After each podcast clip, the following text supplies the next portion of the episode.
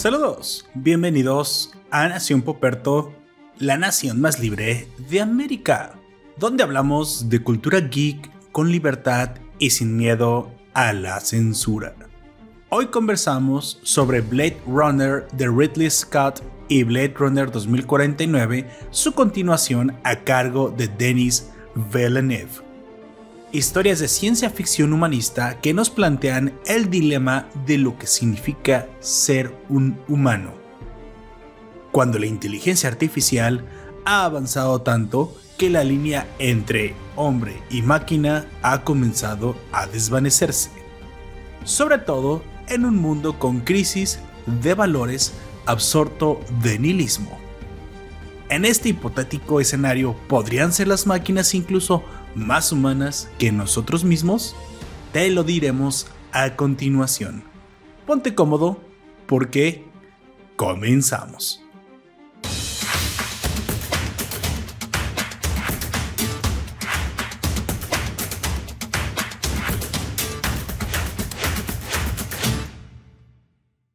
Saludos raza, yo soy Lord Poperto, voy a ser tu anfitrión a lo largo de este podcast. Te recuerdo que estamos transmitiendo en directo por twitch.tv Nación Poperto. Suscríbete para que no te, no te, pierdas nuestros directos y nos acompañes en vivo cuando los eh, transmitimos en la plataforma. También nos puedes seguir en los sitios ya tradicionales donde publicamos el podcast. Claro, los más importantes de Internet. Te recuerdo que son eh, Google Podcast, Evox, Apple Podcast y Spotify. En todos esos nos puedes encontrar y muchos más, así, así como también la versión de video podcast en YouTube. Así que bueno, me acompaña en esta ocasión el miembro fabuloso de la nación, el que le da, el que le pone internacional a esta, a esta, a esta nación. Por favor, preséntate. Un gusto compartir otra podcast y decir podcast noche, otra grabación contigo, Lord Ruperto, y a todos quienes nos quieran escuchar. Momento que sea el día, del lugar del mundo que estén viviendo. Mi nombre es Comics aquí ahora y los saludos a todas, todes y todos. bueno, si hacemos una segmentación de mercado, lo más probable es que solamente sean hombres de entre 25 y 40 años de edad los que nos escuchan, pero sí, pues, ¿por qué no? Siempre puede haber algún replicante que nos está escuchando y no estaré muy seguro de cómo dirigirme a, eso. Tal vez sería un tode. Pero bueno, en esta ocasión, como dije, vamos a hablar de, de las dos películas al mismo tiempo, Blade Runner y Blade Runner 2049, porque no se pueden separar una de la otra. Ambas películas este, dirigidas por personas diferentes, pero que hablan prácticamente de supuestamente la misma historia. Una historia es muy inspirada muy en el cine de ciencia ficción, específicamente el subgénero cyberpunk, un subgénero bastante interesante y es, muy explotado por los años 80, 90, del cual vamos a hablar a continuación. Así que, pues bueno, eh, arranco con algunos, nada más algunos eh, notas para darle un poquito de, de, tiempo a la gente que, que, que, nos está empezando a escuchar.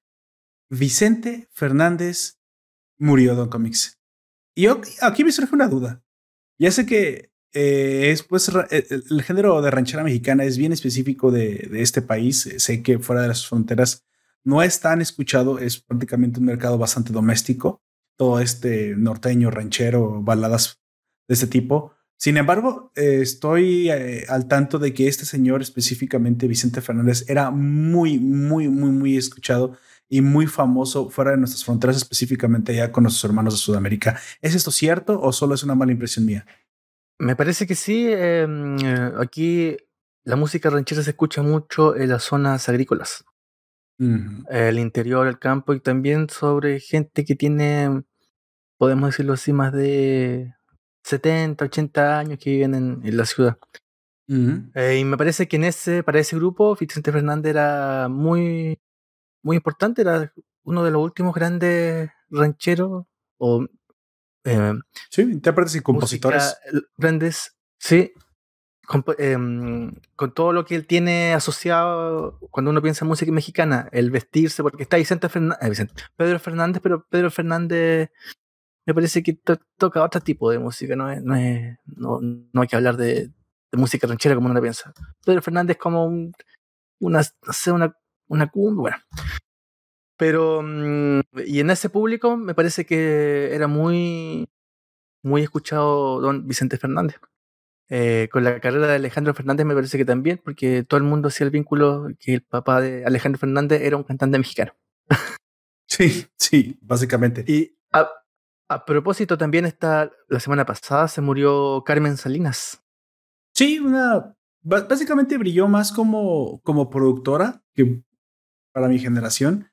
Eh, seguro que la generación de mis papás la recuerdan mucho más como actriz de teatro, televisión, sobre todo el telenovela mexicana.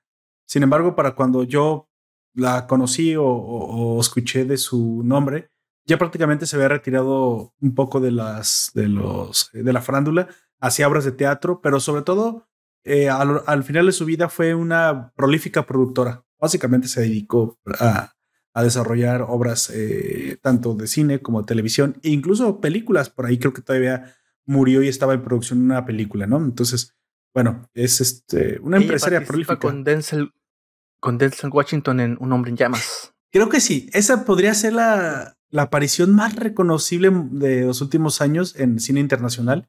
Exactamente como, como Carmen Salinas ah, interpreta perfectamente su papel de, este, de mujer mexicana de edad distraída y que eh, actuaba de solapante de sus hijos secuestradores. Sí, muy probablemente la mamá de un narco. muy probablemente pudo haber interpretado a la mamá del Chapo en alguna película. Sí.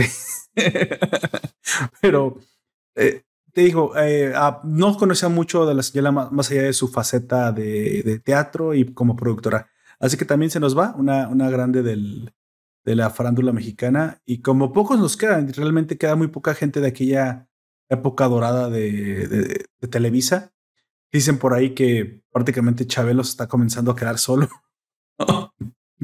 Realmente Chabelo. ¿La señora del Pinal?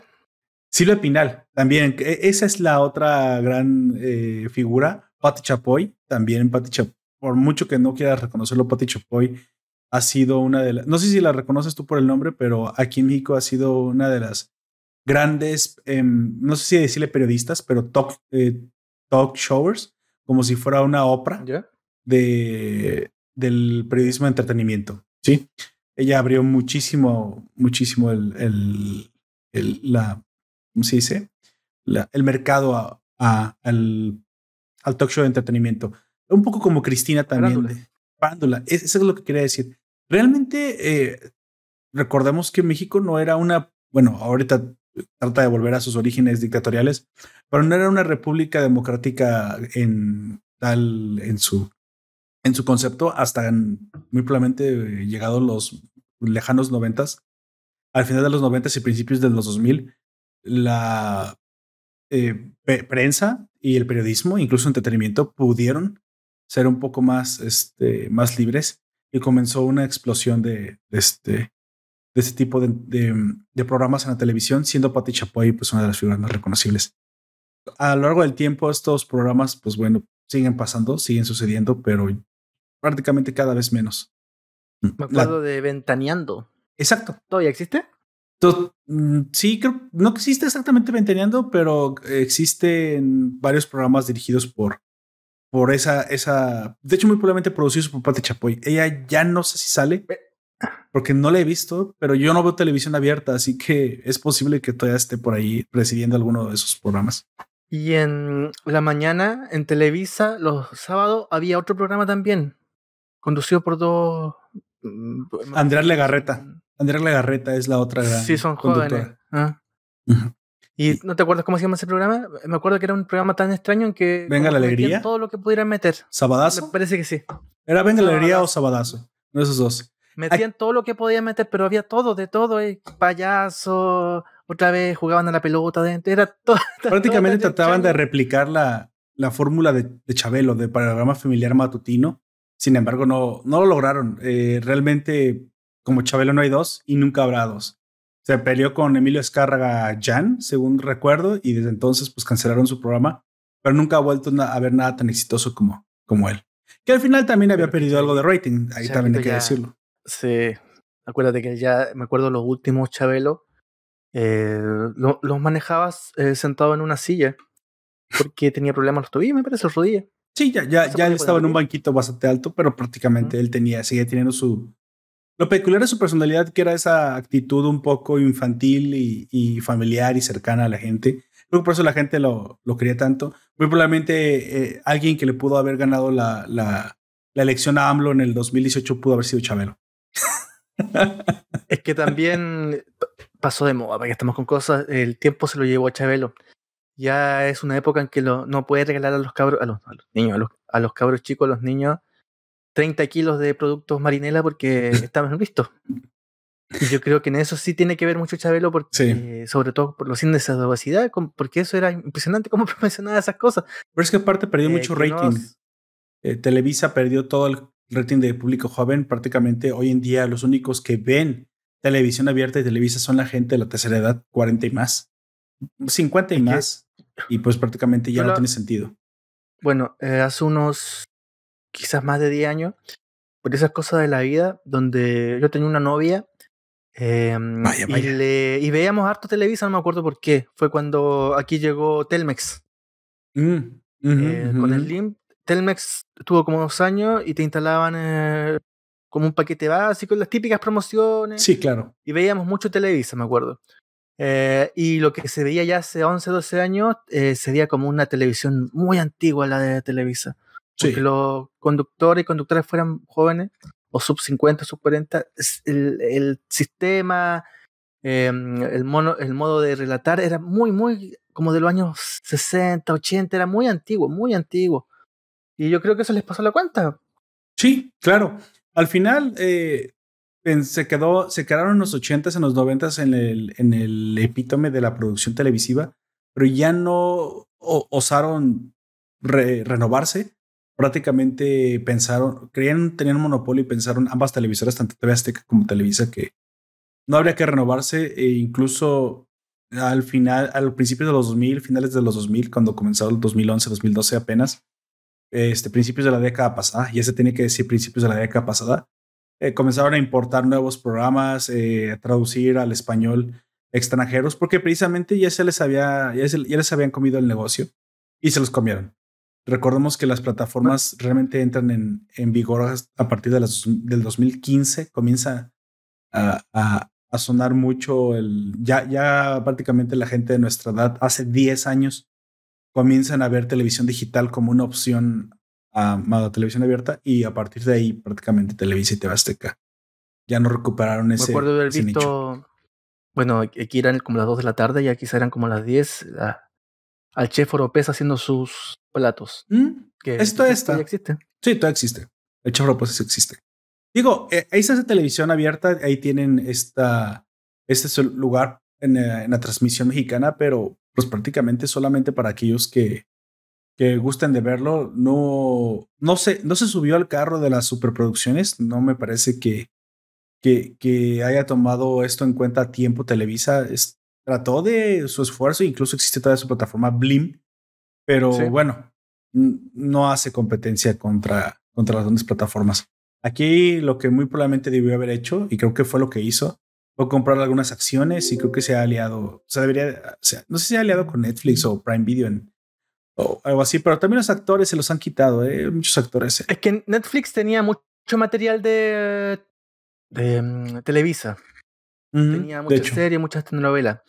Claro, y después Televisa, cuando crea Blim, le saca todo su material, pero yo creo que en definitiva la que pierde es Televisa. Blim no es una plataforma. perdió Televisa. Son eh, novelas muy antiguas, no, no son series golpeadoras. Em, aquí hace poco también llegó una telenovela mexicana eh, que está como en lo mismo de hace 20 años. Entonces, al crear una sola, un solo depositorio de tu contenido, eh, primero te cierras, el, te cierras la posibilidad de que un nuevo público pueda llegar a verlo. Eh, imagino que Televisa también está asociado a varios conceptos negativos en México. Es lo que le iba a decir. Realmente lo que le pasó a Televisa como, como canal de televisión tan gigantesca como era, que tenía prácticamente el monopolio y la preferencia, no solo a nivel México, estamos hablando a nivel Latinoamérica, te estaba muy, muy bien posicionada, tenía muy buenos actores en su momento, tenía buenos productores, le sobraba el dinero, eso, eso nunca ha sido un problema para esa televisora. Lamentablemente estaba metida en política, Y después del 2012, los mexicanos le cobran a Televisa la factura de haber apoyado tanto tiempo al PRI, dado que se genera una campaña de odio contra el Partido Revolucionario de, Institucional, prácticamente lo que viene siendo la centroizquierda en México, por los años y años y años de destape de, corrupción y escándalos en los que el, el priato, como se le dice al, a los 70 años de, de, gobierno de esta dictadura perfecta que tuvieron, porque prácticamente, como dije, no hay otra dictadura igual en, en México, en el mundo como, como la del PRI. No ha existido otro cooperativismo más exitoso, ni siquiera el de Mussolini, ni siquiera el de los, el de los Kirchner. El Priato fue la dictadura perfecta, pero se destapó con el tiempo, gracias a la información de las redes, a mismas investigaciones que hacían periodistas de primera en México, pues la clase de contuberbios que existían por debajo de la mesa entre las televisoras, los grandes jeques de, de la comunicación y, el partido regente. Eh, no es, recordemos que no es este coincidencia que nuestro último presidente, eh, Enrique Peña Nieto, se haya casado con una actriz reconocible de las novelas mexicanas que era la gaviota. Este, o sea, era, el que no quiere verlo está ciego y eso que el que está usando lentes en este momento soy yo.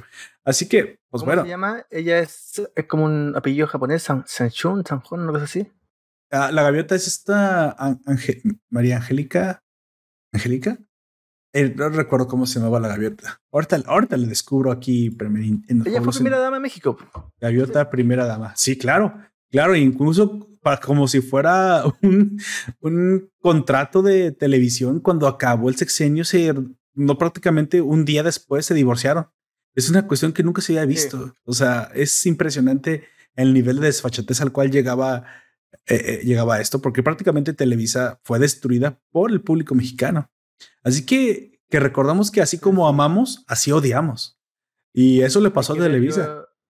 Hay que ver todavía la programación de Televisa. Tiene programas como La Rosa de Guadalupe y como dice el dicho, que son, son cápsulas de 1960. Esas, ese tipo de programa. Bueno, yo tenía una abuelita, mi abuelita falleció, ella lo veía, pero no quiero decir que sea un público muy naif, pero tienes que llegar con un tipo de relatos tan. Llega a un público tan pequeño que. A ver, ¿qué persona. eh, sub 70 años se va a entretener con, por ejemplo, un capítulo de como dice el dicho? Es, porque lo, lo, que le voy a decir, después del 2012 se dieron cuenta que su público prácticamente era la tercera edad. Entonces, yo sé que eso es un poco extraño, pero si usted prende Televisa, si usted prende la televisión abierta en México, va, a darse cuenta que muchas familias en México todavía lo ven y uno de cada, de hecho yo no sabía el dato, uno de cada tres mexicanos todavía ve esta televisión abierta, pero es porque esa es la sección de, de, la edad que se quedó.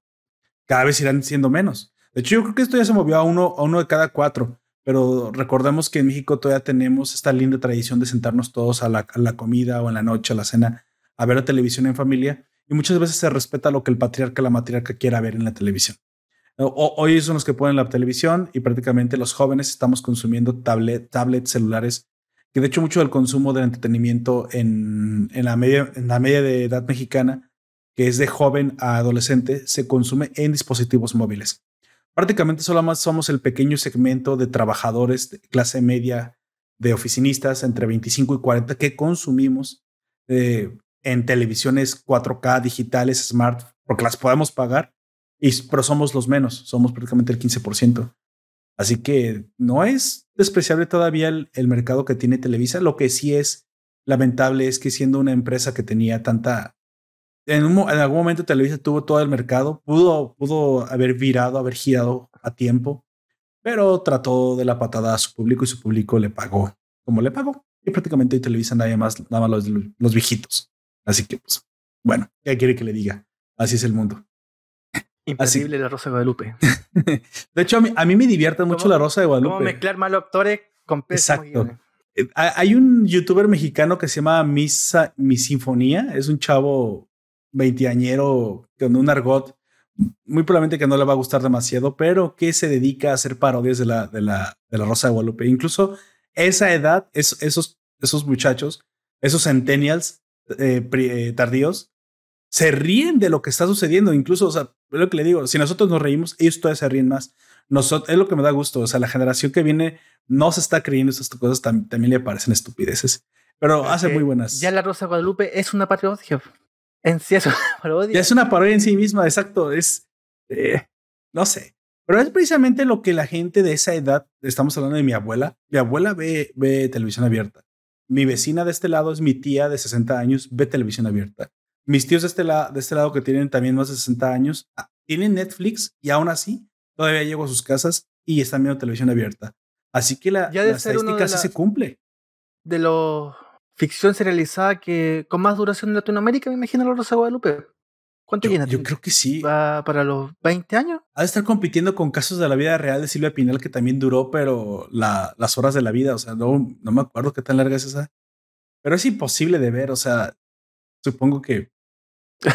bueno, pero por lo menos de la señora del Pinal nos quedó. Déjame contar, ven, a, ven déjame contarte esta triste historia.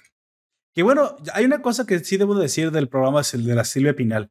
Sus tristes historias, sus dramas eh, eh, realmente no, no le piden nada y compiten perfectamente con cualquier drama coreano, que también es igual de melodramático, que también es igual de trágico. Realmente no eran ridículos, eran trágicos al extremo, pero ridículos no eran esas historias. Y si hoy, hoy, nos, hoy criticamos a ese programa de la señora Silvia Pinal, entonces no sé qué hacemos viendo dramas que mm, en mi, en mi humilde opinión estoy harto. vi dos o tres y no quiero volver a ver melodramas coreanos porque me parecen lo mismo y son repetitivos. Lo que sí debo decir es que hay programas que no son melodramas, que también se les llama doramas precisamente porque pues no tenemos otra forma de decir el material coreano, que están bastante buenos y que yo sí comenzaría a recomendar cosas diferentes porque los coreanos se están subiendo cada vez más, más y más al tren de las grandes producciones. Ya vimos el juego del calamar. Eh, sí, sí, con todo ese saborcito coreano que no se pueden quitar de encima, pero que ya propusieron algo de alto valor y esto, esto no me puede más que gustar. También en las novelas mexicanas, yo no voy a dejar de recomendar una novela mexicana que está en Prime Video con eh, esta actriz guapísima de ex RBD llamada mm, Maite Perrioni, que son las, las llaves, el juego de las llaves, una novela erótica que se atreven a hacer. Y a mí me parece, gustos aparte, te puede gustar más, te puede gustar menos. Esto no se veía. Y para que veas que hay talento, hay talento en actores mexicanos, nada más que estaban. Ahí nos dice Malte, perdón, lo mismo que estamos, porque ella protagoniza una, una académica de Derecho que pasa a ser la MILF del jovencito. Sí, así es, así es, así es. Esa es la otra, la otra película, exactamente. Y cuando pasó hace poco, la veíamos en como la. Eh, ¿Cómo se llama? Eh, María, ¿te acuerdas? Eh, Guadalupe hace pocos años era Guadalupe en RBD, la más inocente y dulce de todas las. Mm, ah, sí, Que tenía un, Este era el drama más político de RBD, tenía un conflicto porque el pololo era judío. Era, ella era de una familia profundamente católica. De hecho, Maite Perroni eh, dilapidó toda su fama de RBD después cuando se volvió la portavoz de un partido nefasto en México que prácticamente es un negocio, no tiene, es, se define como centro, que es el Partido Verde en México, porque prácticamente es un partido que solo se dedica prácticamente a hacer un negocio y a contratar influencers, no tiene ninguna propuesta, no sé ni, ni por qué existe. Ella se volvió la portavoz de este, de este partido y pues bueno, prácticamente la, se ganó el odio de Pero que, bueno, este punto aparte, eh, y después salió ningún RBD, ningún RBD tuvo mucho mucho éxito después de Red. Em, Dulce María, que era una ídola pop a nivel hispanoamericano, ¿se desapareció? Me acuerdo que tiene un, romance. Sí, tiene un romance con el Memo Ochoa. Y de ahí viene una canción que le hace RBD a la selección mexicana del 2006, que todavía me acuerdo. Una, una música bastante pegadiza. Sí, eso sí eh, Y aparte de eso, ella sale de, sale de la sale de la pantalla. Exacto. ¿Para qué decir el resto? Em, eh, el, ¿Cómo se llama ella? La, la rubia, no me acuerdo. Anaí. Es un solo... Anaí. También, también se casó con un político. Eso fue lo que pasó. ¿También? Se casó con un político del Partido Verde. Por eso le digo que aquí la política en México es un show. O, o sea, Maite Perroni estaba siendo portavoz del Partido Verde. Del Partido Verde, y ahí se casó con un político que es la principal cabeza, una de las principales eh, figuras importantes dentro del Partido Verde. Del cual Chumel mm, Torres hace muchísima mofa porque parece. Eh, Dulce Mariano. No, Dulce Mariano no, se, no se metió en la política. Ah, ahora entiendo el chiste de Chumel. Claro, claro. Mira, yo, eh, vamos a pasar otro, otro punto porque mm, este año no he podido ver a Chumel. Me apesta el formato que tomó. No sé si lo has visto. ¿El talk show en vivo? Se parece mucho. Cambió, sí, cambió el formato y es Bill Maher. Bill Maher es este canoso norteamericano que hace algo muy parecido, pero hace mucho, mucho De hecho, él dijo en un principio que él quería hacer ese tipo de programas, que simplemente el, su presupuesto no se lo es Que Bill, sí, es que es el problema, porque Bill Maher es, es, es, duro, no está ni ahí. Bill Maher va con todo, con todo hace chistes políticamente incorrectos, es, un, es una persona con bastante cultura, eso sí hay que reconocerlo de Bill Maher, cita un libro y después viene, no sé, la representante de mm, la lesbiana musulmana y él se burla de eso ahí, todo bien, bien duro. Y claro, Chumel toma esto, pero no, no, como él mismo reconoce, Chumel, hay ciertos temas que no puede tocar porque sabe que mañana aparece muerto si los toca. De hecho, déjame decir una cosa, eh, eh, al margen de eso, él sí, en un principio, bueno, yo no, no sé si lo habrá visto antes, se definía como una persona, eh, según él, su equipo imparcial, un poco tibio, se quedaba lo más al margen que podía. En un principio del 2018 se notaba que él era de las voces influencers que apoyaban al viejito santo. Sin, no apoyándolo como, oh, va a ser un, no, diciendo como, pues bueno, pues denle chance, es un político nuevo, nunca ha ganado. Claro, eh, muy diferente, muy probablemente gente como yo que estamos claramente a la derecha, que sabíamos que iba a ser una, una rebelde estupidez. Él era muy de centro diciendo que muy probablemente había que darle una una, una probadita de poder a este hambre. Ahora que se ha venido destruyendo México a pasos acelerados, ya hemos retrocedido casi dos décadas en avance económica, situación que se está convirtiendo prácticamente en una argentinización a gran velocidad. Chumel no solamente ha tenido que recular en lo que dijo, sino que ahora por su misma tibieza ha sido víctima de ataques directos a su persona, a su forma, a su modus vivendi, a su de hecho, de la corrección política, ya ni siquiera directamente del gobierno de Andrés Manuel. Y, ya ahora ya no se está quedando al margen. Creo que ahora es momento. Todavía creo que le quedan algunos conceptos eh, erróneos en la cabeza. Él viene de izquierdas, pero eso ha, ido derechizando cada vez más. Si no, por ideología, sino por prácticamente por supervivencia, se está dando cuenta de lo que es la censura del gobierno de Andrés Manuel, que cada vez está volviéndose más y más y más cruda. Si no, les recomiendo que vean las últimas entrevistas de Anabel Hernández, una gran periodista que habla precisamente de la corrupción del PRI y de cómo el PRI se convirtió en morena y ahora simplemente sigue arreciando el contuberbio del gobierno con el narcotráfico. Pero entonces Chumel nunca había, yo creo que nunca había atacado tan directamente a López Obrador hasta que lo tocaron a él cuando hizo el chiste del chocoflán del hijo de, Andrés Manuel, que es el hijo más pequeño, que es que tenía un peinado entre, entre negro y rubio y que parecía un chocoflán, que aquí es un, un postre.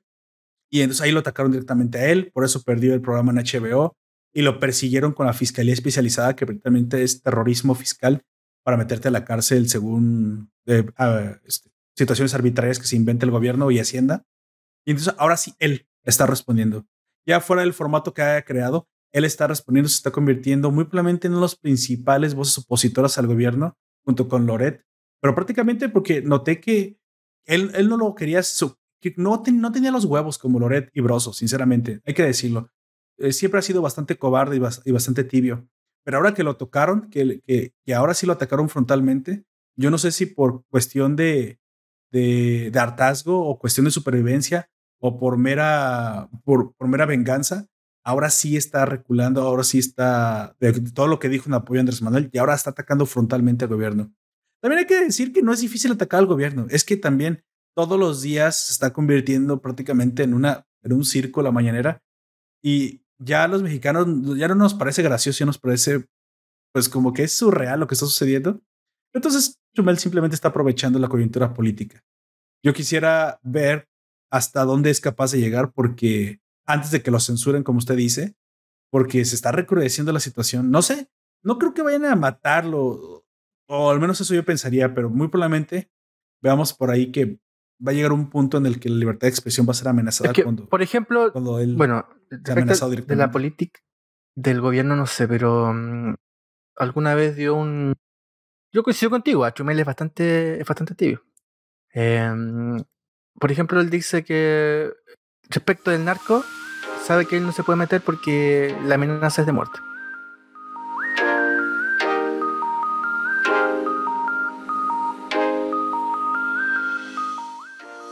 Vamos a hablar ahora sí. Simplemente quería tocarlo de Vicente Fernández porque me parece una noticia bastante importante. Eh, vamos a, tocar ahora sí lo que eh, es Blade Runner, ¿no? Yo comienzo, ¿qué le parece Don Comics? Eh, con la original y usted con la, con la 2049. ¿Qué es un Blade Runner? Se preguntarán. Para los que todavía hasta estos momentos no sepan qué es un Blade Runner, tenemos a la FNMBO en el, en el stream, nos pregunta. Saludos, la FNMBO y se voy a irme a contar ovejas eléctricas. No, no te, vayas a contar ovejas eléctricas todavía. Hay muchas ovejas que contar aquí mismo. Este, el, el Blade Runner es una, es una adaptación de una película inspirada en una novela de Philip K. Dick. Y se preguntan quién es Philip K. Dick, es un gran y prolífico escritor de ciencia ficción norteamericano, que, de autor de eh, novelas como Sueñan los androides con ovejas eléctricas, de las cuales se han inspirado eh, películas como Minority, Report, incluso hay una serie de, de, Amazon muy buena que recomendé hace mucho tiempo que se llama Philip K. Dick, precisamente Electric, Electric Dreams, Sueños Eléctricos, que son mini cuentos precisamente. Y el hombre en el castillo también. También tiene, tiene sí, de, de Man in the Castle, también una serie buenísima de Amazon Prime. Tiene, es una ciencia ficción muy interesante, muy, eh, muy potente, mezcla magistralmente temas de, ciencia ficción con, con política, con economía, con valores, con humanidad, con deshumanización, con cyberpunk. O sea, siempre está presente una de las cosas ciencia ficción. Interesantes que tiene Phil K. él era adicto al, al LSD. O sea, no era adicto, pero experimentaba con droga. Em, y también sufría de mm, alucinaciones. Quizá, me parece que él tenía esquizofrenia. Eh, todo eso se mezcla en su cabeza y una de las cuestiones que más le interesa, y eso se ve en toda la en toda su vasta obra, es si existe o no la conciencia. Exacto. Eh, y así está Blade Runner, que si es puede haber una conciencia más allá de un cuerpo humano o no. Bueno. Eh, y en eso se hace bien interesante. Es imposible no leerlo porque es muy buen, muy buen autor. Hay una colección de sus cuentos completos que me parece que son cinco libros que hace poco republicó Alianza, me parece. Y sus libros que siempre están siendo republicados de una otra manera, Sueñan los androides con ovejas electrónicas, eh, Kubik, eh, La lágrima del policía, etcétera, etcétera. Exacto. El hombre en el castillo. Una de las cuestiones más, más interesantes que estuvo, esta película estuvo a punto de no hacerse por culpa de, de mm, Philip K. Dick. Eh, Philip K. Dick, cuando esta película se está grabando, por allá por los años 80, se acerca a Ridley Scott y le pide ver eh, las grabaciones, que es parte del contrato. no le gustó nada de lo que, no le gustó nada de lo que vio. Estaba a punto de dar de baja eh, la película, solicitar a los abogados que les, les cortaran la licencia, cuando le avisan a Ridley Scott de que Phil K. Dick había fallecido. Y por eso se puede llegar, llegar hasta el final con Blade Runner. Si hubiera sido por Philip K. Dick, esta película nunca existe. Probablemente si Philip K. Dick hubiera sobrevivido un año más, esta película no hubiera existido jamás. Pero no fue así, justo en el momento en que mm, parece que era imposible hacer la película, el mayor obstáculo fallece. Eh, y esto es otra de las cuestiones interesantes, esta película que tampoco fue un éxito de, mm, de taquilla en su, en su momento. Pasó bastante despercibida hasta que se hizo famosa por el VIH, el V, el VIH, ¿cómo se, eh, VHS. ¿Cómo se llama? VHS. VHS. Formato de videocassette, no la enfermedad. y corría de mano en mano. Y ahí, después de cuatro o cinco años después de su estreno, se empieza a hacer famosa ya a principios de los 90 era una película de culto. De, de eso también que tenga tres, final, tres finales distintos. Y escenas agregadas y otras que ya no están. Bueno, me pregunta la FNMO, ¿es momento de dejar la vida, eh, borrar las redes sociales y esconderme para no recibir spoilers de Spider-Man? Eh, no, la verdad es que lo que voy a decir no le agrada a nadie, pero la verdad es que no creo que parezca, no es tan importante Spider-Man. Nunca lo ha sido y nunca lo será. Este nuevo Spider-Man, eh. o sea, lo que puedas saber o no saber de este nuevo Spider-Man no es como importante. Ahora, simplemente hay forma de evitar los spoilers. Solo no te metes a las redes sociales. solo eso. Aquí se estrena, mañana 15 se estrena Spider-Man. Yo, puedo, yo podría spoiler ya que fue invitado a una premiere. Este, de hecho, hay muchas personas que ya me han preguntado por mis redes sociales, WhatsApp. Me lo han preguntado. Yo no solo spoiler a las personas, me lo han preguntado. Oye, si aparecen tal o cual o cual o qué pasa. Ya lo dije, sí, no. A las respuestas que me han hecho ciertas preguntas, sí o no, cosas así. Pero la verdad es que ya, ya hay muchísima prensa que ya lo vio. Es que, bueno, no sé cómo está aquí, pero Cinépolis luego tiene eh, como ha tenido muy, una temporada muy baja después de la pandemia.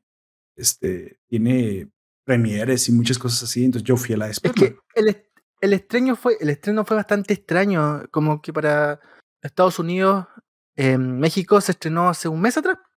Se estrenó premieres, menos, premieres, pero oficialmente no en todos los cines. Lo que pasa es que yo vivo en una ciudad con, un con cines muy importantes, entonces pues, por eso me tocó ver las premieres. Pero bueno, la verdad es que, por ejemplo, la vas a disfrutar. No Sudamérica me parece que llega desde el 15, a España igual llega después del 15.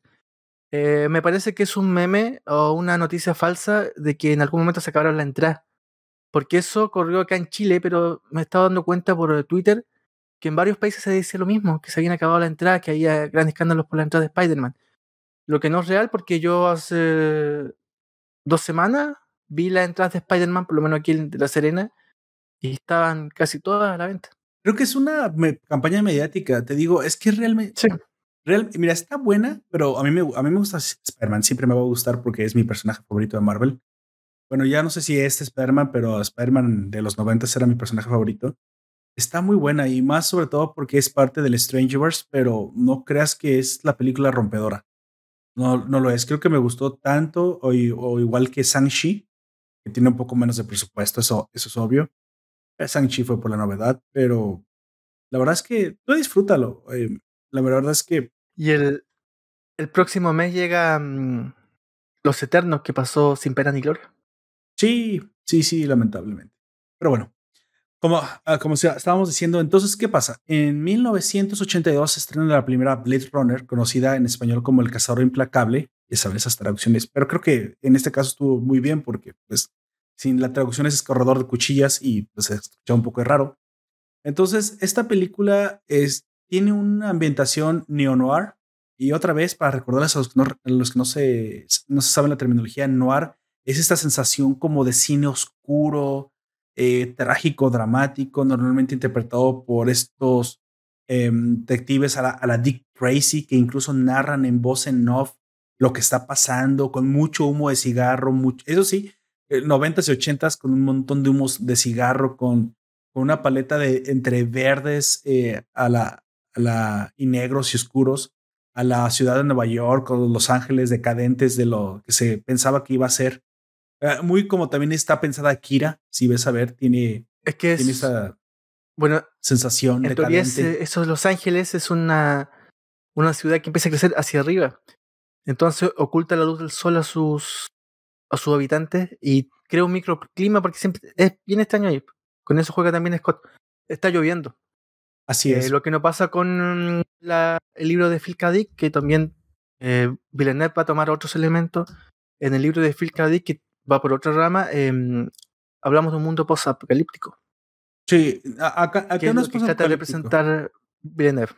Sí, en. No, es un. en teoría, Blade Runner es un, es un mundo hiperpoblado. Es, es un cyberpunk. Sí, solo llega a ser un cyberpunk. Todavía no llegamos al post-apocalipsis como tipo Mad Max, no.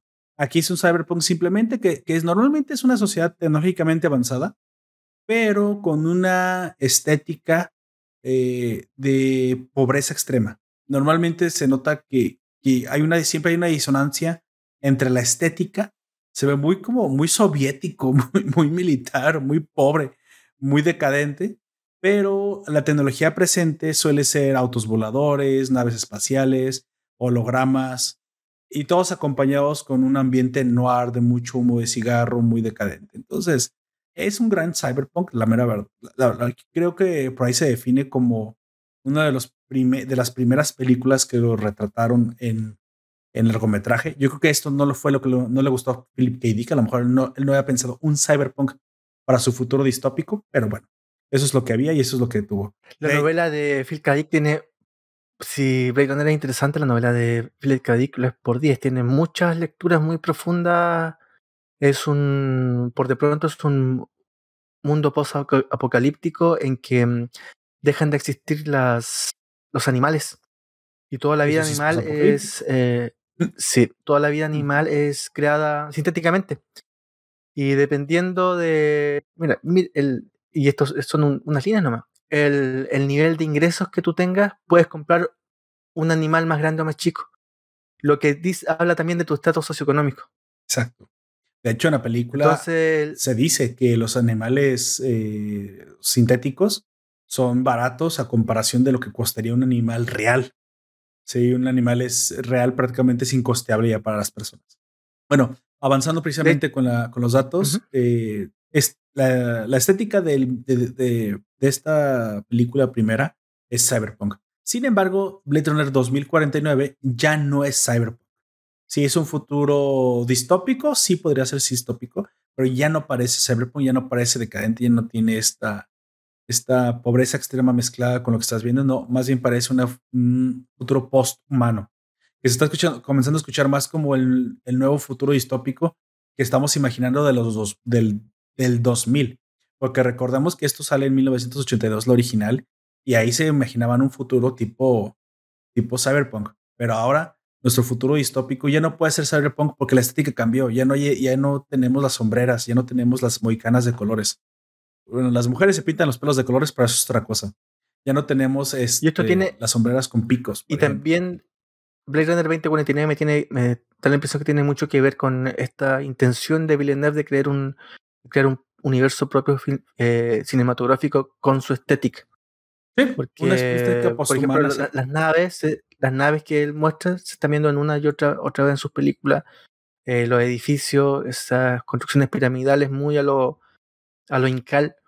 Eh, mm, me parece que aquí tiene que ver mucho Villeneuve pensando en, en, sus cines. Sí, sí, sí. De, hecho, las, las, construcciones de, 2049 no parecen, parecen ruinas a comparación. No, nunca, nunca lo ves en el primer Blade Runner. Pero bueno, eh, es una buena mezcla de expande el universo una buena, de una buena forma. Creo que es una propuesta interesante. Nunca lo hubieras pensado. Es eh, no solamente hay ciudades tecnológicamente avanzadas, sino que parece haber ruinas, como dice Don Comics, como si fueran de otro planeta. Es, ese es una, eso es, otro tipo de estética. Por eso, por eso dije, mezcla el posthumanismo con una, con un futuro distópico más espacial no, más alienígena, menos este menos cyberpunk. Prácticamente eso ya fue explotado al máximo y no tendría la sentido. La estética del Blade Runner 1 se basó a su vez, porque aquí todo calza, en un cómic que se llama The Long Tomorrow, dibujado por el dibujante de Carl Moebius. Exactamente. Y, de hecho tiene otras, otras, eh, otras inspiraciones, pero prácticamente en esa estética de ese, ese cómic que acaba de decir un cómics. Bueno, 2049 Ah, también es eh, una, historia distópica. Obviamente es la continuación de la anterior. También tiene un ambiente no noir. Eso no cambia. Sigue siendo este, esta paleta de colores un poco más sepia, un poco más oscura. Esta forma contemplativa del cine. Es, eso es propio del ambiente neo-noir. Aunque el, el género ya no es cyberpunk, sigue siendo distópico, como dije, posthumanista. Esta fue producida y publicada en el 2017 y aquí su director ya no fue Ridley Scott, sino fue Denis Villeneuve, del cual hablamos hace poquito también una de sus obras que fue la nueva, el nuevo remake de Dune, ¿sí? Y del cual, pues, Don Comics eh, es muy reacio de, de ver porque no le gusta nada, nada de lo que hace este señor. no sé por qué. No sé por qué Don Comics se me dirá. Y la, bueno, trama... En su, momento fui a ver 2049 em, al cine gracias a Dios me había fumado un cigarro de marihuana antes porque no creo que hubiera aguantado esa película sobre. Confesiones. Eh, de hecho, no, nunca más la puedo volver a ver. Porque tiene, es una película en que Villeneuve se mira al ombligo y es una película para él pensando en lo que él quiere ver. Que yo creo que es uno de los grandes errores de Villeneuve en general. Em, sus lecturas parece que fueran cine propio. Él, eh, no, con lo que hace no comunica mucho, pero sí eh, tiene elementos que se repiten de una película a otra y que me parece que, por ejemplo, aquí vamos a hablar de Blade Runner y hablamos un momento de Dune. Hay muchos elementos parecidos, muchísimos elementos parecidos. El mismo director. Pero yo creo que eso incluso sobrepasa que ese mismo director. Esto lo está haciendo queriendo Villeneuve porque como por lo menos yo lo, yo lo pienso, él está tratando de construir un universo propio cinematográfico. Muy probablemente sí. Que es lo que se va a mover más adelante. Y muy probablemente no sería nada extraño que em, en un futuro estableciera películas de bisagra entre, no sé, entre el Blade Runner 2049 y el Dune. Y Dune. Es posible. en el futuro. No, no veo cómo pudiera hacer esto, pero es posible. No, no sé, nada es imposible. Bueno, hasta aquí vamos a hablar sin spoilers. Creo que es imposible dar nuestras opiniones acerca de lo que vimos en estas, en estas dos películas si no tocamos un poco la trama. Así que si tú no quieres saber absolutamente nada, no has visto alguna de las dos, para aquí el podcast, ve a ver las, ve a ver las películas y regresas para escuchar nuestras opiniones. Así de, ¿de qué se trata Blade Runner? Bueno, ambas historias, ambas historias eh, tocan un punto eh, específico, un punto medular, que es precisamente el desarrollo de la, de la tecnología de inteligencia artificial avanzada.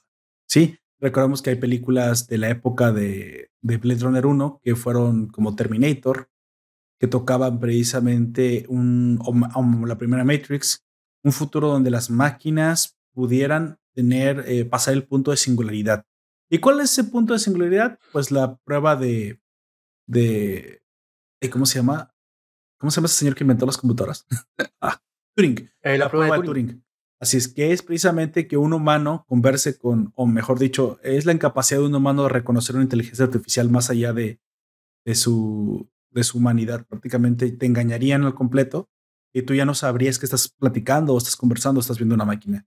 Es el punto de Turing, esa es la prueba de Turing. Todavía no existe una máquina que haya hecho eso hasta el día de hoy. No, no por completo. Sí, sí existen traductores de texto o conversadores de texto que ya prácticamente eh, están comenzando a arrasar esa frontera. Pero bueno, el texto es una cosa y bueno, llegar a reconocer un androide como un humano es una cosa muy diferente. Entonces nos... Bueno, cada vez que sale esa desagradable fotografía que dice reconozca cuántos camiones hay en las imágenes o cuántos puentes hay, es una prueba de Turing. el CAPTCHA de Comics, ¿en qué página se mete? Eso es una prueba de Turing. Porque mm, es una prueba de hecho para que uno la reconozco un humano. Así es, la, prueba de Turing máxima es conversar con un ser humano. Esa es la prueba de Turing máxima. Cuando yo converse con una máquina y no sepa que es una máquina. Actualmente, claro, cuando se hace ciega, ha, sucedido que inteligencia artificial, no un robot, no, no, un, no un replicante ni un sistema avanzado de, de comunicación, sino una inteligencia artificial a ciegas puede dar respuestas que han confundido al test de Turing.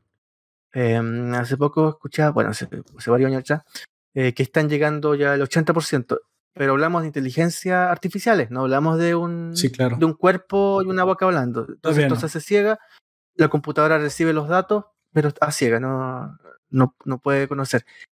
Eh, y claro, lo que y también se hace en Blade Runner el test de Turing, el perdón, la prueba de Turing. De hecho. al principio. Es la entrevista que hacen los Blade Runners, exacto para determinar si es un humano o no. Bueno. Eh, y ese tipo de, em, de, entrevista es la que. Em, se me fue la idea, no me acuerdo qué decir. que la, la, prueba de Turing, que es, es, una entrevista del Blade Runner, que es el ser humano, al, al replicante o al posible replicante, es lo que determina si es o no un androide. Sin embargo, esta prueba parece más a la prueba del bolígrafo. Yo me imagino que en aquel entonces las personas que estaban viendo esta película no iban a entender que la prueba de Turing eran preguntas que estaban asociadas a los sentimientos, a la memoria, a un montón de cosas y te lo hacen ver como si fuera una prueba tecnológica basada en la, en la prueba de las mentiras, el famoso este, polígrafo, que incluso hoy ya, no, ya ni siquiera se utiliza el polígrafo, ¿verdad? Ya, ya prácticamente la prueba es digital. Pero bueno, y de reconocimiento de patrones faciales. Pero volviendo precisamente al argumento principal, en la, en la, premisa principal se nos plantea que este mundo cyberpunk post, eh, post tecnológico, muy cercano a, al futuro distópico que ellos imaginaban, que ya para nosotros es el pasado porque se, se desarrolla en 2017, se imaginan, eh, pues prácticamente es hace 10 años de nosotros, el mundo no fue así y, y ya no fue así, ¿verdad? Pero en este 2019. 2019, oh, sí, sí es cierto, 2019, porque 30 años en el futuro es Blade Runner. Pues bueno, en este, en este pasado de 2019 para nosotros, desarrolla esta película y aquí tenemos un, un poco de unos algunos elementos de los cuales hay que hablar. Existen estos replicantes que son androides que utilizaron en un principio tipo, tipo como Matrix para las tareas sociales, prácticamente esclavos. No queremos hacer nosotros nada y queremos que las máquinas hagan todo. Sí, las, las máquinas van a ser nuestras esclavas. Ese es la, el objetivo de las máquinas. Sin embargo, eh, ¿qué tanto están dispuestas a ser nuestras esclavas si comienzan a desarrollar inteligencia artificial al grado de eh, tener autoconciencia, ¿no? Y esa es la gran pregunta. Si una máquina comienza a tener conciencia, pues se dará cuenta que está siendo explotada. Y si se está dando cuenta que está siendo explotada, entonces a lo mejor eh, surgirá una pregunta. Esta la vimos en Matrix, la vimos en Terminator, la, estamos viendo en Blade 49, en, digo, en Blade Runner y 2049 también. ¿Estoy vivo? ¿Quién soy yo? Prácticamente son las preguntas que hay que hacerse. Y si esa pregunta comienza a ser respondida, entonces sí hay que tener preocupación, ¿no? Porque la máquina comienza a tener conciencia de sí misma, prácticamente ya no puede ser nuestras esclavas y tendrá que, que tener su propia vida. Y aquí es donde esta, esta trama se plantea. Estas máquinas ah, se han revelado, han sido prohibidas en la, en la Tierra y pues bueno, prácticamente hay un, un eh, cuerpo policial encargado de desaparecer estas máquinas ellos les llaman retirarlas, prácticamente es asesinarlas. Y los agentes especiales encargados de cazar a los, a los, replicantes en la Tierra se llaman Blade Runners. Deckard o Rick Deckard, que es interpretado por Harrison Ford, él es el héroe, es el Dick Tracy de esta película, de este noir, encargado, un ex policía retirado, pero que ha sido reincorporado a la fuerza policial, porque prácticamente no hay nadie más que pueda hacer el trabajo. Recordamos estas eh, tramas que también se manejaban en estas épocas de las películas de el militar con o es militar o es combatiente condecoradísimo. Recordamos que todavía estaba muy cercana a la Guerra Fría, que era el único que podía hacer la misión. Rambo es eh, parte de este, el quinto elemento. Schwarzenegger mismo interpretó varias veces este tipo de personajes. Y esta vez le tocó Harrison Ford interpretar al policía que prácticamente era el único que podía hacerlo, como Bruce Willis en su momento. Y Harrison Ford, a través de, a través de los ojos de Harrison Ford, veremos la misión que es atrapar a los replicantes. Sin embargo, en esta ocasión, los replicantes, pues no son, no son replicantes normales. En esta ocasión hay algo diferente.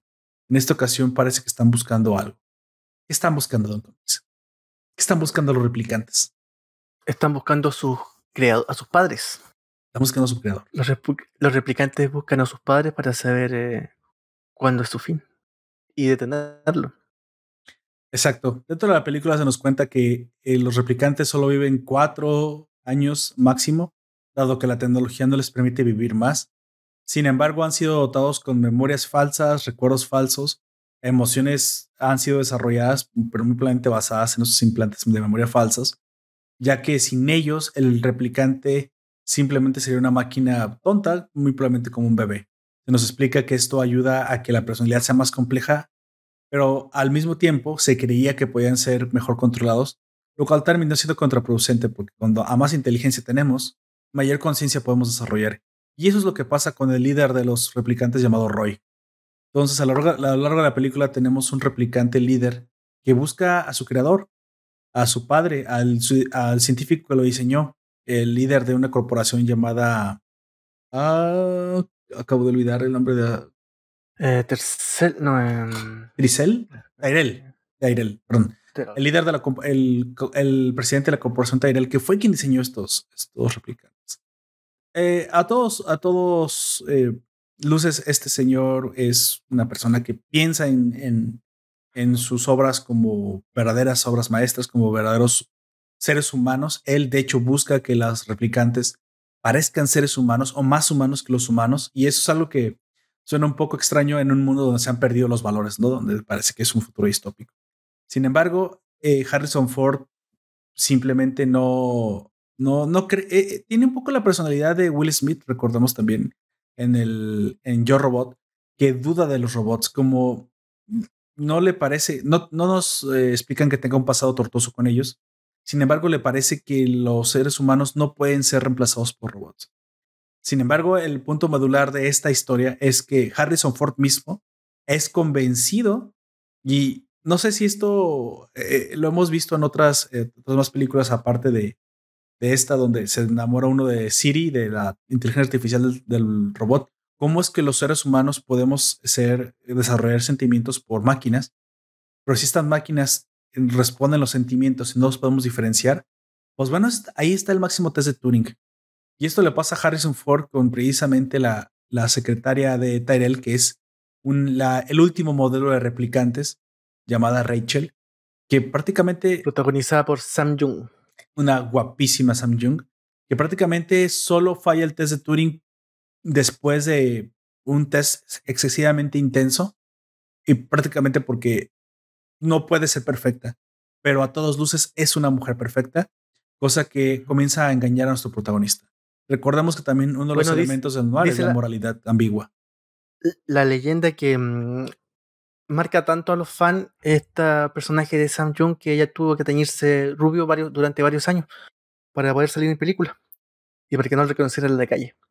Esta misma estética, esta forma de, mm, de, a ver, no, de, de, personificar es la que mm, de la que se copia mucho tiempo después eh, los expedientes X eh, Scully.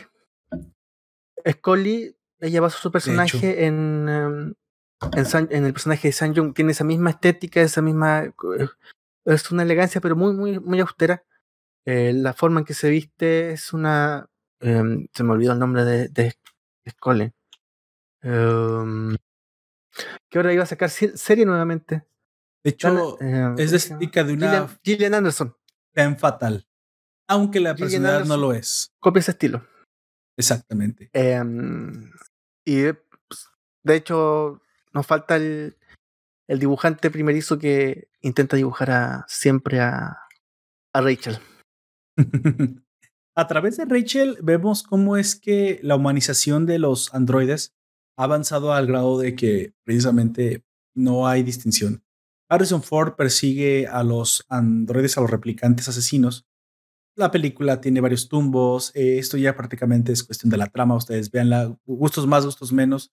Es hija de su época. No podemos juzgar los efectos prácticos por el tiempo que fueron hechos, porque prácticamente mucho hizo para la época. Creo que para 1982 tiene unos efectos bastante buenos. Eh, no han envejecido bien, esto lo tengo que decir. Hay partes que se sienten excesivamente lentas.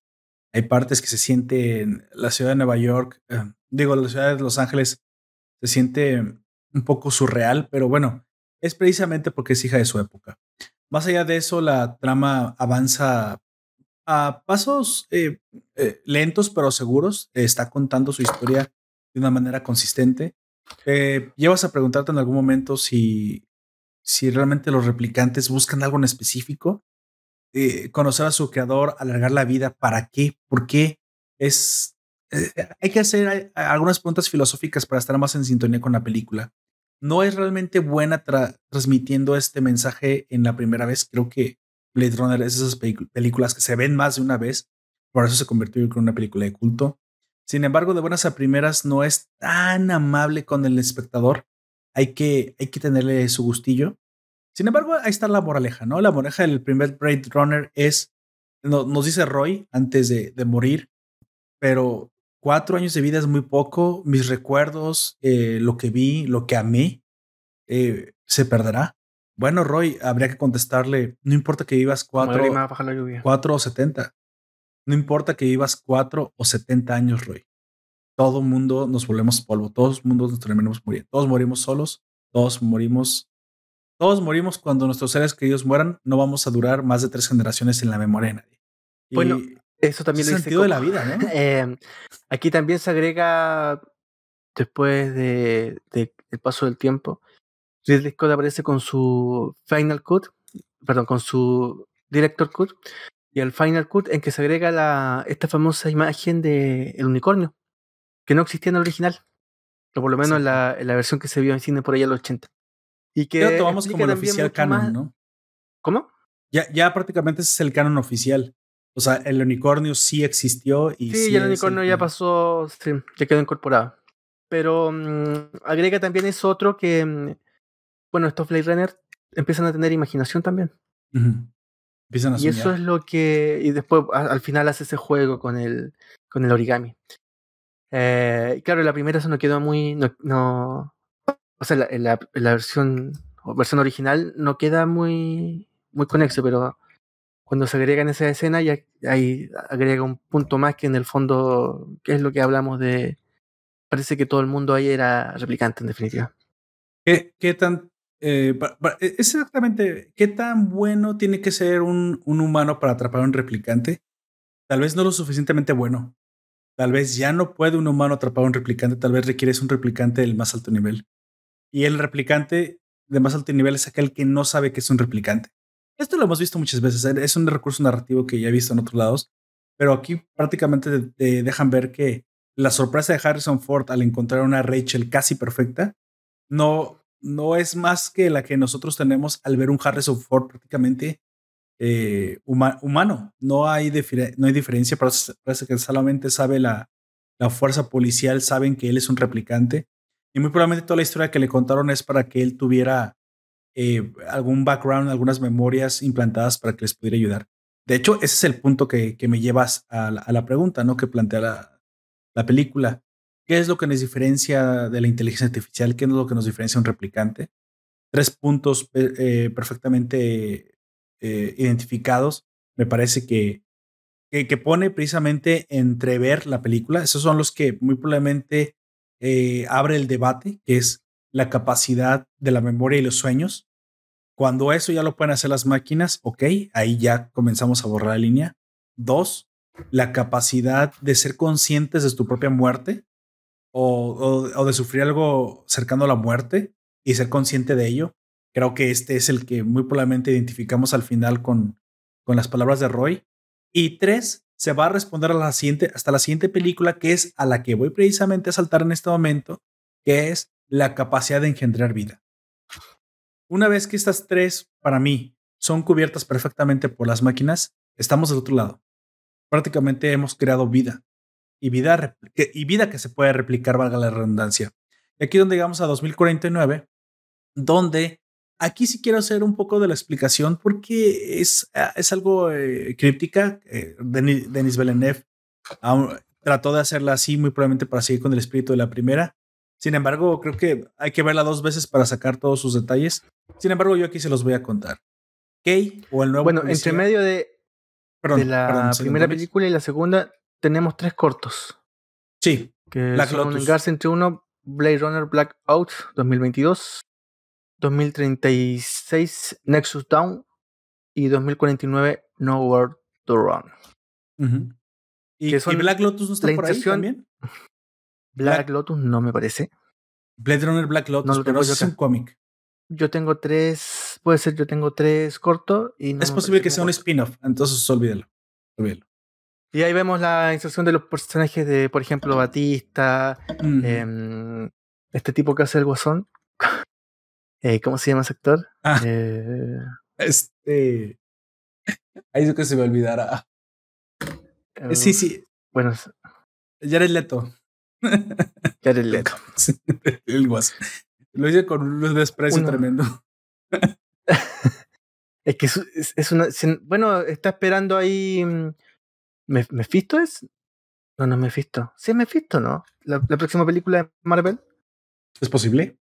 Sí. Eh, no, no, la tengo en la cabeza del calendario. Se mete a Marvel y. Mephisto, ¿cómo se llama? Era una película que se iba a estrenar este año, ya pasó para el próximo año.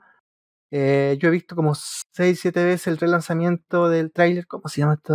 Claro. Bueno, lo voy a buscar. Y estas, estas tres cortos son el engarce de esta primera versión, de esta 2019 con la 2049. Exacto. 2049 nos da una continuación eh, a través de K o K, que es un Blade Runner eh, de nueva generación. Este Blade Runner es encargado de buscar una conspiración, un, replicante. Es un poco eh, críptica. Voy a simplemente decir los elementos la, por encima. La película que tiene Jared Leto para Marvel es Morbius, para estrenarse el 2022. Morbius, ok. Bueno, eh, en esta película 2049 se descubren los restos de una mujer replicante. Sin embargo, el punto es que estaba embarazada. Así que esto nos lleva precisamente a conectarla directamente con el personaje de, de Rachel, que es algo que el nuevo mundo o el mundo 30 años en el futuro no puede aceptar. Porque eso significaría que los replicantes ahora son capaces de, de amenazar la supervivencia del ser humano, cosa que se les ha encargado a Kay buscar y rastrear a esta persona hasta el fin del mundo.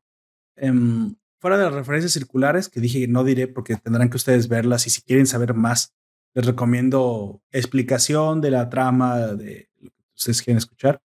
Al final, eh, Kay simplemente termina descubriendo que la mujer, pues prácticamente dio a luz a un, a un ser humano o a un replicante, si ustedes quieren pensar, pero prácticamente era un ser humano que existe, es una chica, Ana, es a través del personaje de Ana, que es hija de Harrison Ford y Rachel, que amenazan precisamente el status quo, ¿no? Sin embargo, no es la única que la, única amenaza de la cual se tiene que preocupar. Eh, en el fondo es una vuelta de Villeneuve a contarnos de una nueva Mesías, eso es lo que quiere decir eh, Villeneuve. Exactamente sino que también se está fraguando una revolución de los replicantes ahora que esta nueva esperanza vive y esta nueva amenaza existe. Vemos eh, en parte esta historia más simplificada, un poco eh, continuación de la anterior. Sin embargo, creo que el fuerte de la película de Blade Runner 2049, y aquí es donde a lo mejor puedo entrar en, en polémica y debate con Don Comics, ya no es tanto el establecimiento de una trama exageradamente complicada. Creo que la continuación es mm, hasta cierto punto orgánica porque toma los elementos de las pasadas y simplemente los lleva a evolucionar el, tiempo 30 años. También tiene sus, sus hoyos medio argumentales ahí un poco extraños. Sin embargo, creo que lo que hace mejor Blade 2049 eh, es reformatear la estética del mundo, contarnos también el mundo como un personaje interesante, cómo Kay lo percibe, cómo los problemas posthumanistas le suceden, cosas que se habían tratado muy poco en la primera película. Aquí él prácticamente, una de sus, las cosas que más me gustaron es que eh, Ana de Armas, mujer preciosa por lo demás, e interpreta una inteligencia artificial que Kay compró en prácticamente el Apple Store y de la cual se enamora y ya no sabes en qué momento Joy, que es la inteligencia artificial que interpreta Ana de Armas, ha pasado de ser una inteligencia artificial a desarrollar una clase de relación muy parecida a la que tendría una novia, una esposa, una pareja con el, con el detective. Y esta pregunta se plantea porque ¿qué es lo que te hace una qué es lo que hace una pareja? El tiempo, los años. Cuando es destruida, puedes comprar una nueva, pero ¿qué tan parecida es a la que tenías si ya estaba personalizada para ti? Pero ¿qué son las personas? Bueno, de viene el, si no son eso. El título de esta versión de Villeneuve que se llama Blade Runner se la, se acuesta los androides con prostituta electrónica. bueno, que yo le. Yo quis, bueno, ya Don Copies le quitó la solemnidad a este pedo. Bueno, vamos avanzando porque prácticamente ya, es, ya, ya son pocos elementos que tratar. ¿Qué pasa al final? Que ahí se encuentra a Harrison Ford. Harrison Ford no, es incapaz de responder todavía la pregunta. Eh, ¿qué, es un ser, ¿Qué es un ser humano? Prácticamente lo que tú quieras prácticamente es la capacidad de amar. Esa es, lo que, esa va a ser mi interpretación opértica, es la capacidad de amar. Eh, sin tapujos, sin medios, sin cuerpo, sin inteligencia. Quita, es la capacidad de amar. El problema es que los androides ya llegaron a ese punto. Pueden amar. Y si pueden amar, ahí tendremos un problema. Porque entonces tendremos que tratarlos como iguales y es algo que a lo mejor el mundo no está dispuesto a hacer. Y yo creo que esa es la premisa precisamente de, de la siguiente película, ¿no? No sé, Blade Runner 2150. Sabrá Dios. No, tal vez bueno, no, puede ser muy en el futuro, de hecho. Lo que le pasa a Harrison Ford lo están llamando para que mate a todos sus personajes en el cine. Prácticamente para que Indiana, un cierre, ¿no? Indiana Jones también, también fue bueno, ¿no? Mientras no inviertan a Indiana Jones en una mujer negra, todo está bien. Porque viene otra. Yo la última, yo las últimas dos no las vi, sinceramente. No, de hecho. Eh, pero eso tiene la. Yo, yo lo que tengo un problema con la película de Villeneuve es que si bien toma aspectos del libro, es una adaptación de una película, en definitiva. Lo que hace Denis Villeneuve es una adaptación. Y por eso se encuentra, yo la encontré muy forzada. Sentí que no tenía nada al anterior. Eh, Villeneuve está en su mundo, haciendo lo que él quiere. Hubiera sido Blade Runner, hubiera sido Linkal, hubiera sido lo que sea. Estuviera terminado más o menos igual. No le veo. Son muy distintas, definitivamente.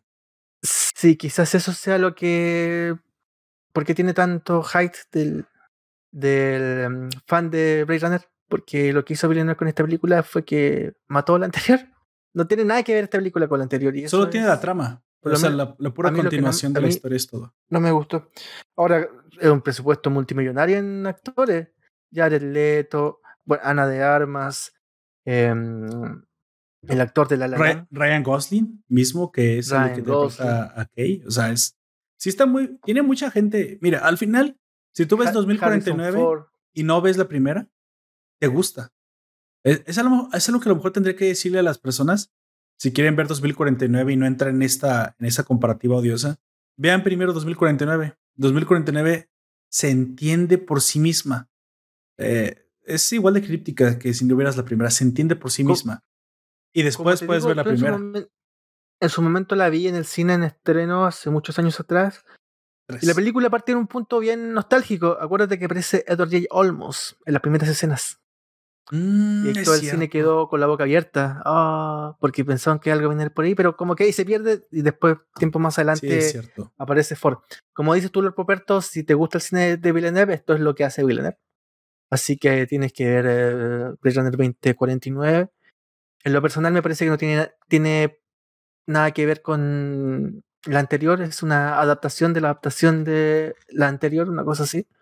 Y es son las balas que se, se quería sacar Villeneuve por todo el tiempo que, que lo miraron por debajo del, hombre en Hollywood. Con un presupuesto millonarísimo, porque hay, se gastó cada peso que se pudo gastar. Eh, los actores, eh, Ryan, Gosling, Ryan Gosling está muy bien, Ana de Armas también en su papel pero el resto pasa más o menos desapercibido, siento yo. El papel de Leto extraño, todos pasan desapercibidos. Hasta el final Harrison Ford, eh, un poco. Mm. Porque incluso esta, mm, la perseguidora que hace Luff eh, también no, no brilla realmente la, la perseguidora. La mala no se siente como mala. Todas bien se siente como, como que el mundo es el que está en contra tuya. Pero bueno, al final creo que plantea un buen inicio de una siguiente película. Creo que pues es el cine de Villeneuve, como ya dijiste. Y la película no es mala. Creo que, creo que ahí sí la puedo recomendar. La, se van a divertir, se van a entretener. Gustos más, gustos menos. De hecho, la primera Blade Runner sí es un poco mm, más lenta de ver, pero la, encontré entretenida, cosa que a veces las películas de más de 30 años ya no, ya no me sucede. A veces ya me parece que son insoportables, pero no, no la primera. Esta Blade Runner tiene este toque todavía eh, yo creo que porque es un cine noir y el cine noir nunca pasa a moda, así que pues bueno, está hecho, es un cyberpunk noir, así que pues sí se puede, se puede ver. Los efectos sí creo que envejecieron mal, eso, eso se le tiene que perdonar, pero bueno, es hija de su tiempo y es por eso. Así que bueno, avanzando al final, eh, Don Comic, su opinión, su lectura final. Si no, de cine un imperdible, a ver, Blade Runner es un imperdible para todo cinéfilo, para todo amante del cómic, eh, en definitiva para todo el que em, crea la imaginación más allá de sí. Eh, es preciosa la película del 81, está llena de elementos em, que hacen cita tanto al libro como a distintos eh, momentos culturales. Eh, el libro también es un imperdible. la tercera película, la de... Mira, incluso aparece Batista en esa película del 2049, también pasa desapercibido. Cierto, es cierto, sí parece Batista.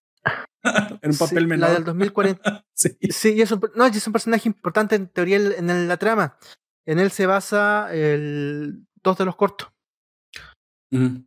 Em, quizá en algún momento, cinco años en el futuro, va a aparecer Villeneuve y va a decir Blade Runner 2049, el corte del director, y van a hacer seis horas de película y nos van a explicar todo lo que no nos explicaron y Batista nos va a justificar su personaje porque hasta el momento no lo hizo. Pero mm, a mí la segunda no me gustó no me gustó. Eh, incluso dudo que la vuelva a ver algún día. Bueno. Pero para quien no ha visto Blade Runner, eh, pues yo supongo que no es una mala idea ver las dos, porque pues estás quedándose en una gran parte de la historia. No me estoy dando cuenta que a mí el cine de Villeneuve no me gusta. Sí, ya, ya nos dimos cuenta, no sé un parte que a usted el cine de Villeneuve no le gusta Don Comics. Y me lo sigue proponiendo, no sé por qué demonios, pero no le gusta. bueno, yo también creo que pienso que, bueno, yo, yo al contrario de Don Comics, pienso que las dos Blade Runners son, son buenas. Creo que las dos Blade Runners deben verse. Son dos directores, dos estilos completamente diferentes. De hecho, dos visiones de un futuro distópico diferentes. Eso también hay que entenderlo. Sin embargo, bueno, como buen cinéfilo, la primera se disfruta por su por su contenido dramático, la segunda se Aparte, disfruta por su contenido Tiene la banda sonora de Evangelis, es impresionante. Mañana igual pues, es otro autor. ¿Sí? No, eh, continúe, por favor. Evangelis, no sé quién es Evangelis. Evangelis es un que también pasó es un es el gran autor, el gran musicalizador del cine de los 70, 80, 90. Desde desde el western pasando a esta película de ciencia mm. ficción, eh, mucho uso del sintetizador, Em, del jazz, es muy música muy postmoderna. También lo que él hacía ya se dejó de hacer hace mucho tiempo. Em, ya las películas no tienen esa banda sonora que tenían hace años. Ya los nuevos chinos no vienen con el, típico CD de venta, la banda sonora de no sé qué. Ahora se usa mucho más la música incidental, me parece que tiene que ver con los derechos de autor. Por ejemplo, en Dune no hay, no hay una gran una gran música de fondo que uno le suene o que lo recuerde, o que recuerde un por esa música. No, es puro ambiental. Y eso sí, por Zimmer. Sí. Y eso es, claro. Por ejemplo, me parece que lo opuesto a, a Vangelis es Zimmer. Zimmer, claro, es más instrumental, es más ortodoxo. Eh, no sé. Pero como usted dijo, nada de música de autor. No hay en ningún lado. Cuando esto pues era un elemento muy recurrente hace 20 años, era prácticamente impensable. Sí, sí, todas las películas de los 80 son recordables por sus canciones. La industria de la música mató a la industria de la música, básicamente. Ellos se pusieron en este. Creo que fue Europa. Europa mató a la industria de la música con sus regulaciones estúpidas sobre el derecho de autor. Que lo único que terminó haciendo fue afectando al artista original porque ya no pueden usar sus canciones para absolutamente nada. Bueno, así es esto. El artista no vive de vender licencias. No sé si ya se enteraron, pero el artista vive de, vender su personalidad, sus conciertos, eh, o si no son conciertos, su persona, su, marketing personal. Y eso le trae más, más que simples licencias. Algo que pasó con YouTube y los, y los derechos de autor de, de programas, de películas por el fair use cuando recrudecieron, simplemente hizo que, pues bueno, perdieran muchísimo, muchísimo rating artistas que muy probablemente hubieran, que yo creo que hubieran sido más conocidos, pero pues bueno, así es como funciona. Por ejemplo, TikTok. Estamos hablando de, de Evangelis, em, La Conquista del Paraíso, 1492, ¿esa la viste? Con Gerard no. me parece que es. La música también eso evoca. Em, la misión también es musical. No, la misión. ¿Te acuerdas de la misión? No, no, la vi. La música de Oboe tampoco. no, lo puedo ver todo. No la vi o no lo recuerdo. Don Comics es que son, hace más de 20 años. Es que lo que pasa es que usted las acaba de ver. Se aventó un maratón de películas ochenteras, pero yo. Por eso. Por eso, te, por eso te digo que aquí todo el mundo celebra cosas que inventaron hace 40 años. Así es. Em, estoy completamente de acuerdo con eso. Él también falleció. Ah, no, todavía está vivo. Lo estoy confundiendo. Pangelis todavía está vivo. Tiene 78 años. Y es un tipo de arte que ya no se hace. Una película como era antes, con banda sonora, eh, con el staff eh, de actores moviéndose. Ahora los, actores, en relación a esa película, por varios cuarto tiempo, los actores ahora terminan una película y seis meses después están en otra y se olvida lo que hicieron antes. Como esto, me parece que incluso el mismo Ryan Gosling se quiso deshacer de, de que se lo recordaron haciendo Blade Runner 2049. Me parece que es mejor papel que el de Lala, pero esa es mi opinión. Bueno.